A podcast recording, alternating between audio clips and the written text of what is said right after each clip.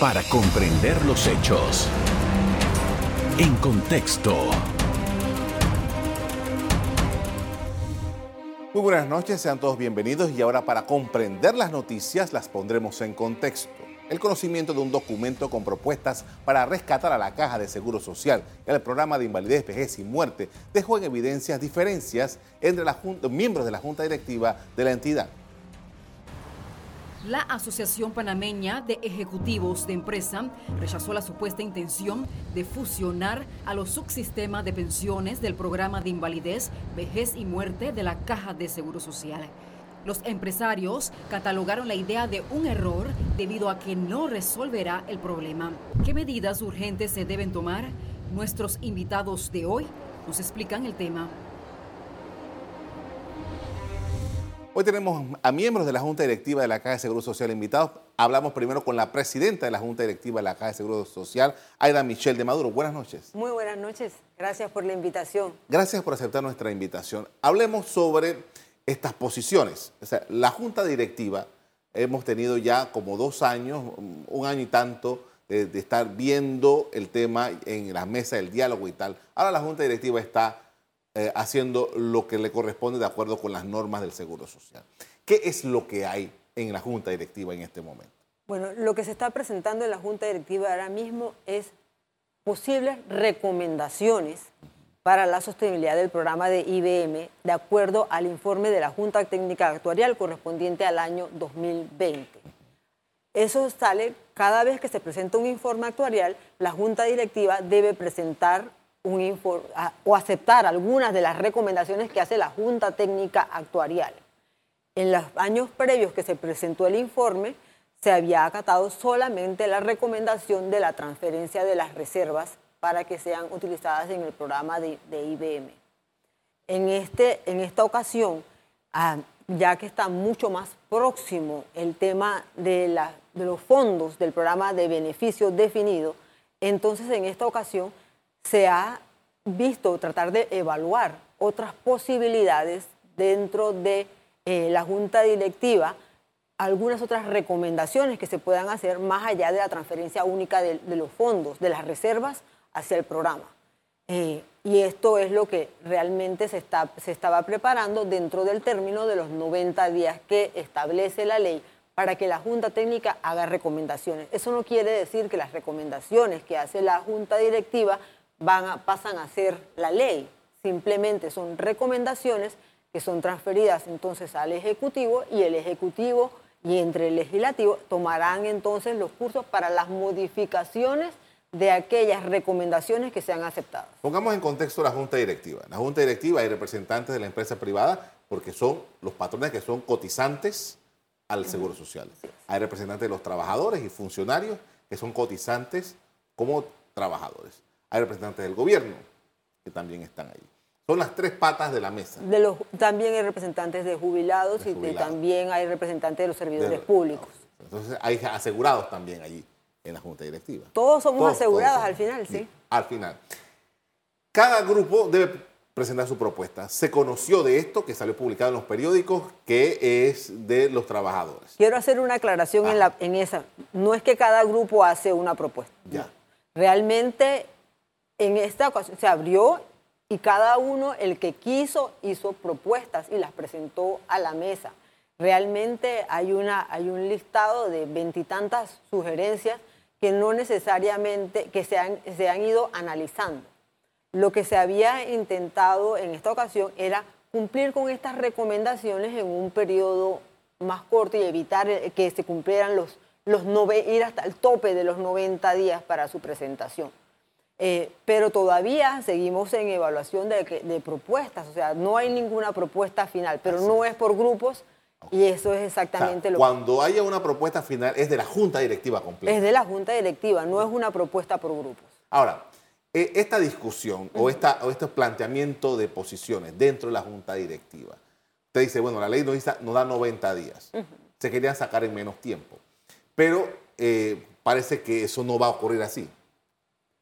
No, ya no, ya no va a ocurrir así porque queríamos tratar de finalizarlos antes de que terminara el mes de octubre. para que no entraran todas las fiestas patrias. No alcanzó el tiempo para esa discusión, entonces por eso es que se llega. Igual se cumple con el término de lo que establece la ley. No, ese tiempo no se está extendiendo.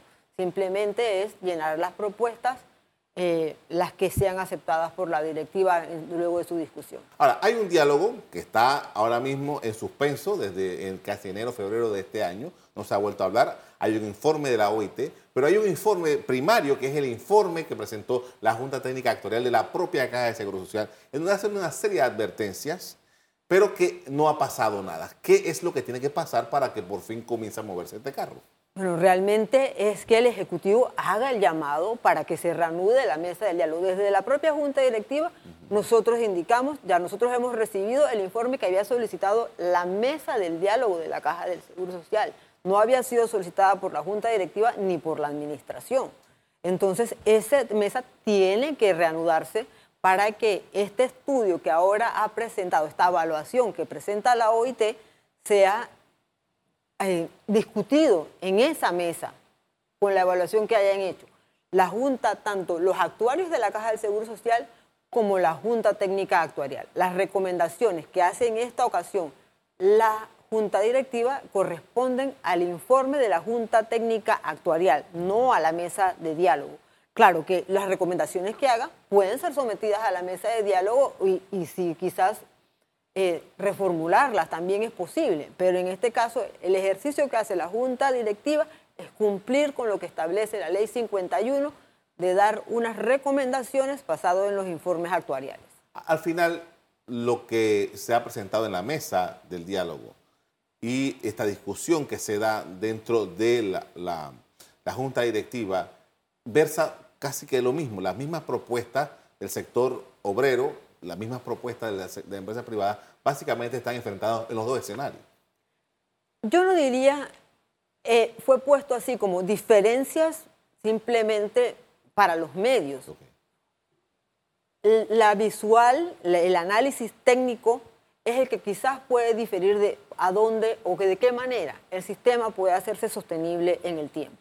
Lo que sí es claro para todos es que el sistema está en una crisis, hay que tomar decisiones que no pueden esperar hasta el siguiente periodo de gobierno, porque de acuerdo al informe de la Junta Técnica Actuarial, obviamente se quedaría sin reservas. ¿Y qué es lo que se busca? Es que no se quede sin reservas. Entonces, por eso es que las modificaciones tienen que tomarse antes que se llegue a ese punto y por eso es que hay una variedad de recomendaciones que se podrían hacer. Hay Obviamente algunas que sean simplemente paliativos, pero que no son la solución final. Vamos a hacer una pausa para comercial. De regreso seguimos hablando sobre la situación de la Caja de Seguro Social, particularmente el programa de invalidez, vejez y muerte. Ya regresamos. En contexto. Estamos hablando de las jubilaciones en la Caja de Seguro Social. Me acompaña Aida Michelle de Maduro, que es la presidenta de la Junta Directiva de la Caja de Seguro Social dígame, dígame algo. Eh, ustedes no tienen ningún poder en la ley para que ustedes sean los portavoces o los portadores de una reforma a la ley orgánica de la Caja de Seguro Social.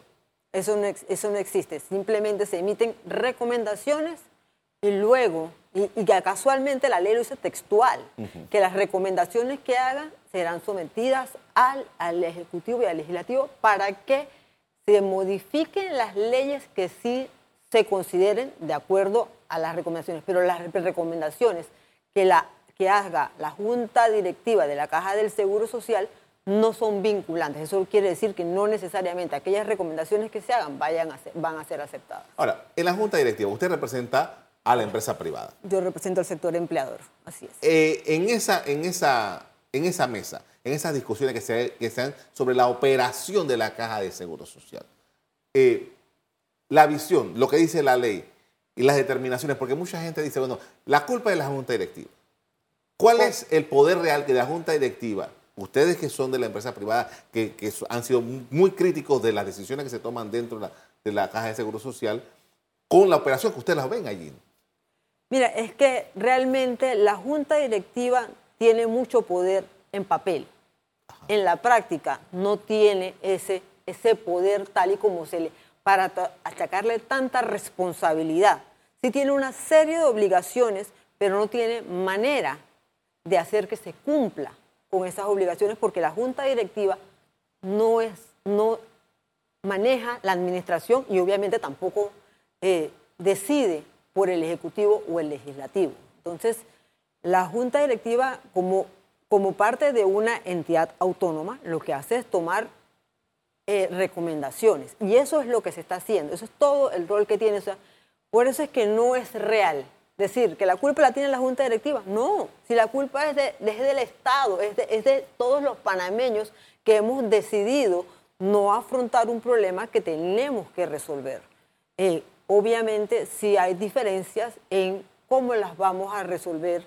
Eh, quizás algunas de las propuestas esperan que de algún otro fondo salga la, la, la diferencia que está faltando para el programa de beneficio definido y esa, esa diferencia eh, se da porque simplemente lo que se está aportando es, es mucho menor que lo que hay que eh, retribuir luego de la, de la, que termina la vida laboral. Ah, yo leí un titular que me llamó la atención en, en, en, las redes sociales que decía el director de la Caja de Seguro Social, a los jubilados no se preocupen, ustedes van a seguir cobrando.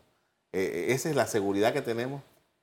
Bueno, es que al final el sistema de pensiones sí tiene un problema, el de beneficio definido.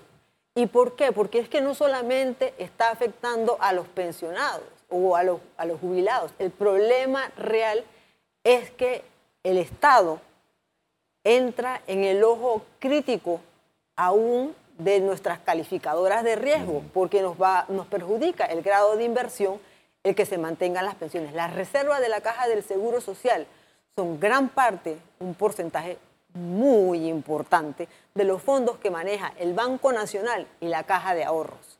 Entonces, esa es la importancia. ¿Por qué es tan crítico si el sistema de beneficio definido o la Caja del Seguro Social entra en crisis? Eh, esa es la importancia y por eso afecta no solamente a los afecta a todo el país, afecta las finanzas de nuestro país. Ahora, el gobierno dice no se van a ver medidas paramétricas, lo dijo desde que instaló la mesa del diálogo. Lo cual eh, difiere con el planteamiento del sector empleador y eso lo tenemos que tener claro y de, de hecho difiere de las recomendaciones que han hecho diferentes organismos internacionales. Sobre la base de eso, ¿qué, qué, qué posibilidades financieras tiene la caja de seguro social para poder seguir pagando jubilaciones y pagar las que vendrán eventualmente cuando las personas lleguen a la edad, si no tiene estas posibilidades. Los fondos los va a tener que poner el Estado. Si no hay medidas paramétricas, no hay manera que se pueda tener una mayor, eh, un mayor ingreso para poder cumplir con las pensiones, sabiendo que cada año se mantiene un desfase de alrededor de 500 millones de dólares que se han ido acumulando en el tiempo. Eh, porque ahora, actualmente se, reciben más o menos 1.500, eh, para decir una cifra redonda que no es exacta, eh, pero se está pagando a los pensionados más de 2.000 millones de dólares. vamos a poner esto un poco más suave. Estamos hablando de que en un año la Caja de Seguro Social recibe 1.500 aproximadamente, 1.500 millones de dólares del pago de las cuotas. De las cuotas. Pero realmente paga en jubilaciones 2.000 y tantos millones. Estamos hablando de un desfase de como 500 millones. Más o menos. Que de ahí tiene que salir de alguna parte para poder pagar. Ok, exacto. Entonces, el Estado ahora mismo, de acuerdo a lo último informe, había aportado 140 millones. Pero esos 140 millones no hacen diferencia en el sistema de pensiones eh, y eso está incluido entre los aportes. Eso no, es que además de los 1.500 de los contribuyentes entran, no, eso es todo lo que entra, el fondo es todo completo. De acuerdo a los informes de la Junta Técnica Actuarial, de acuerdo al informe de los actuarios, de acuerdo al informe de la OIT, lo que están diciendo es al final cómo vamos a hacer para poder recibirlo y que sea sostenible en el tiempo. Y para eso se requieren medidas de los parámetros. Eso es lo que son medidas paramétricas, o sea, es, la, demografía, los años de, de vida, cómo han ido incrementando en el tiempo, esos todos tienen que ser considerados. Si no van a ser considerados, entonces los fondos tienen que venir del Estado o que se mejore de todas maneras también las inversiones que se hagan para el programa de IBM. Le agradezco mucho que nos haya acompañado para dar estas explicaciones, muy amable. De nada, a la hora. A ustedes también quiero darles las gracias, pero vamos a hacer un cambio comercial y en breve seguimos hablando sobre la caja de seguro social. Ya regresamos. En contexto. Estamos de regreso, estamos hablando sobre la Caja de Seguro Social y su programa de jubilaciones. Me acompaña en esta oportunidad, esta oportunidad pero Miguel Ángel Edwards, que es representante de los trabajadores ante la Junta Directiva de la Caja de Seguro Social. Buenas noches, señor Edwards. Buenas noches, gracias por la entrevista. Gracias por haber aceptado nuestra invitación. En primer lugar, queríamos saber, o sea, hay una posición ya de los trabajadores organizados, por lo menos el grupo de CONATO, que se ha manifestado con esto que hemos dado, que se ha dado a conocer. Pero, ¿qué es lo que realmente ustedes están planteando para eh, poder conseguir el dinero que hace falta para cubrir la jubilación? Mire, la, preocupación de CONATO sobre todo es que cada vez que se han dado crisis en el tema de seguridad social eh, en Panamá, siempre estas crisis se le ha colocado la responsabilidad de resolverla a los trabajadores. ¿Y cómo se ha colocado? Se ha colocado eh, siempre eh, buscando la manera de cómo se aumenta la cuota obrero patronal y la edad de jubilación a los trabajadores. Eso consideramos nosotros que en e, esta vez para resolver la crisis hay que mirar para otro lado, para, otras, otros espacios que que generan riqueza y que el país pues conscientemente sabe dónde están y los trabajadores sabemos dónde están estos espacios de generación de riqueza. Señor Eduardo, siempre que se habla de esto, de que otras, que, el dinero del seguro salga de otro, viene el planteamiento de que esto es un asunto de asegurados, es un asunto de empleadores, de, de trabajadores, del gobierno, y que por qué vamos a sacar dinero de otras actividades que no tienen que ver directamente con el seguro social. Mira que esto es importantísimo que lo preguntes. ¿Por qué? Porque el presupuesto de la Caja de Seguro Social representa para el presupuesto general del Estado anual, representa alrededor del 30%. Eso significa que un 30% de un presupuesto que, está, que es arriba de los 27 mil millones de dólares es bastante y tiene alta incidencia en la economía de nuestro país. Si tú estás financiando con recursos de diferentes espacios donde se generan riqueza, como es aporte del canal, aporte del ferrocarril, aporte de la minera, aporte de las telecomunicaciones y otros espacios que se han generado por la posición geográfica de nuestro país, estás beneficiando al país. Por lo tanto, esos tres millones y tanto de beneficiarios de la Caja de Seguro Social también se ven eh, beneficiados. Ahora, eh, este planteamiento ahora ¿Qué es lo que procede? Ustedes ya lo han planteado, eh, no se ha discutido, decía la, presidenta de la Junta que no se ha discutido. ¿Qué, ¿Cuál es el siguiente paso por parte de CONATO?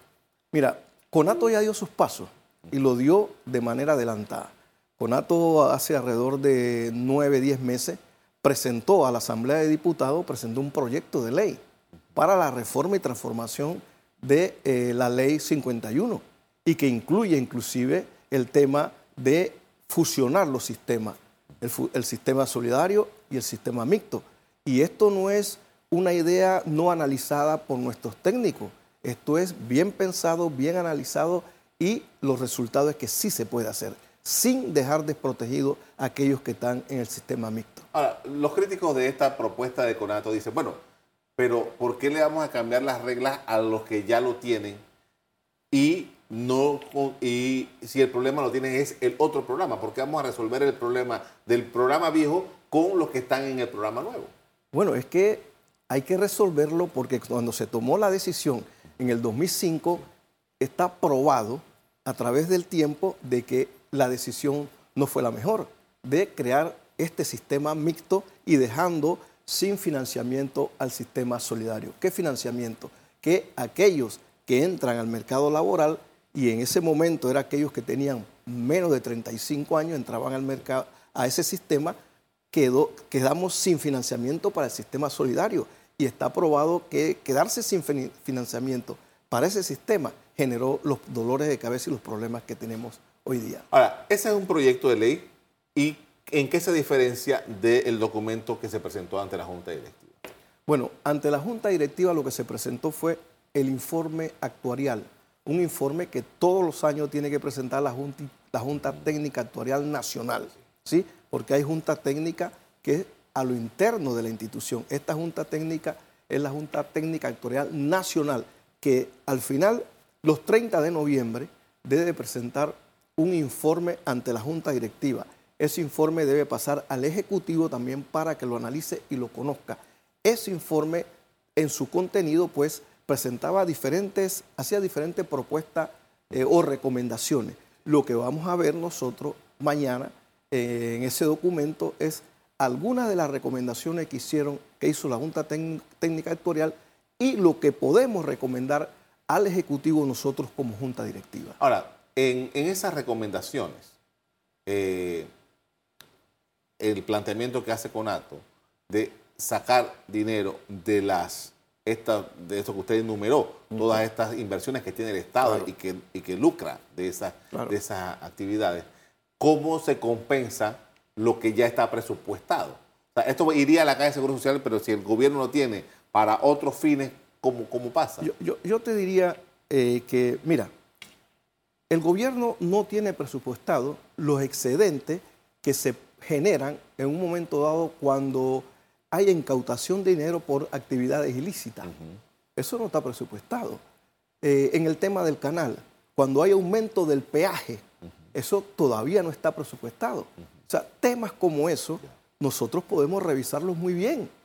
El año que terminó, el 21, el canal aportó 2.080 millones, millones al arca del Estado. Un récord. Que es bastante. Y mira, eh, en el año 2005, cuando se da esta ley, eh, no se sabía que la entrega de las áreas revertidas iba a generar tanta riqueza, porque era el 2005. Estamos en el 2022 y está probado que esas áreas han generado cantidad de riqueza. Y, yo, y yo me pregunto, porque no te voy a preguntar a ti, yo me pregunto, ¿y esa riqueza de verdad ha permeado a la población panameña? ¿De verdad esa riqueza ha permeado al panameño de a pie? Entonces revisemos, revisemos. Ahí está el ferrocarril, tiene una concesión desde 1998-99.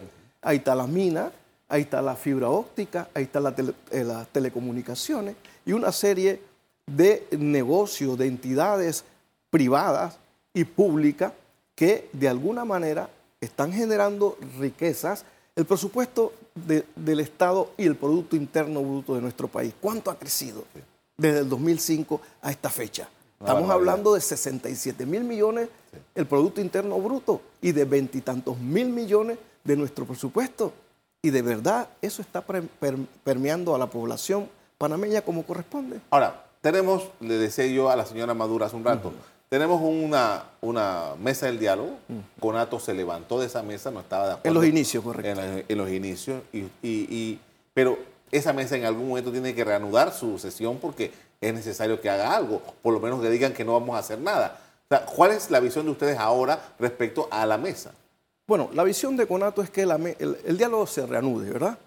Y si se tienen que realizar las ampliaciones necesarias para que más actores estén presentes, que se haga esa, ampliación o esa modificación al llamado que se hizo inicialmente a ese diálogo. Se necesita de que ese diálogo lo antes posible se retome, pero eso sí, con fecha de cumpleaños para buscar solución al tema de la Caja de Seguro Social, sobre todo al programa IBM. Quiero preguntarle lo mismo que le pregunté a la señora Maduro respecto a unas declaraciones que dio el director de la Caja de Seguro Social, que dice que a los jubilados no se preocupen que saldrá dinero para pagarles. O sea, tenemos esa seguridad realmente tomando en cuenta lo que dice tanto la Junta Técnica Actuarial del Seguro Social, que ha sido ratificado por la OIT. Mira, eh, me parece que las declaraciones del director general van en la dirección correcta porque este país no se puede dar el lujo de no pagarle sus pensiones a los jubilados, Por lo tanto, se hace necesario que tanto la Junta Directiva, la Administración de la Caja, el Ejecutivo, el Legislativo y todos los que tenemos que ver con esto, busquemos la solución al problema. Panamá es un país que genera mucha, mucha riqueza. Por lo tanto, llegó el momento de que esa riqueza permee a los más desposeídos y al panameño de a pie. Muchas gracias, señor Miguel Ángel Eduardo, muy amable. Gracias. A usted también quiero agradecerles que nos hayan prestado atención en estas versiones que hemos tenido esta noche hablando sobre el IBM de la Caja de Seguro Social. Como siempre, los invitamos a tener la sintonía de EcoTV. Buenas noches. Para comprender los hechos. En contexto. Revive este programa entrando al canal 1 de BOD de Tigo.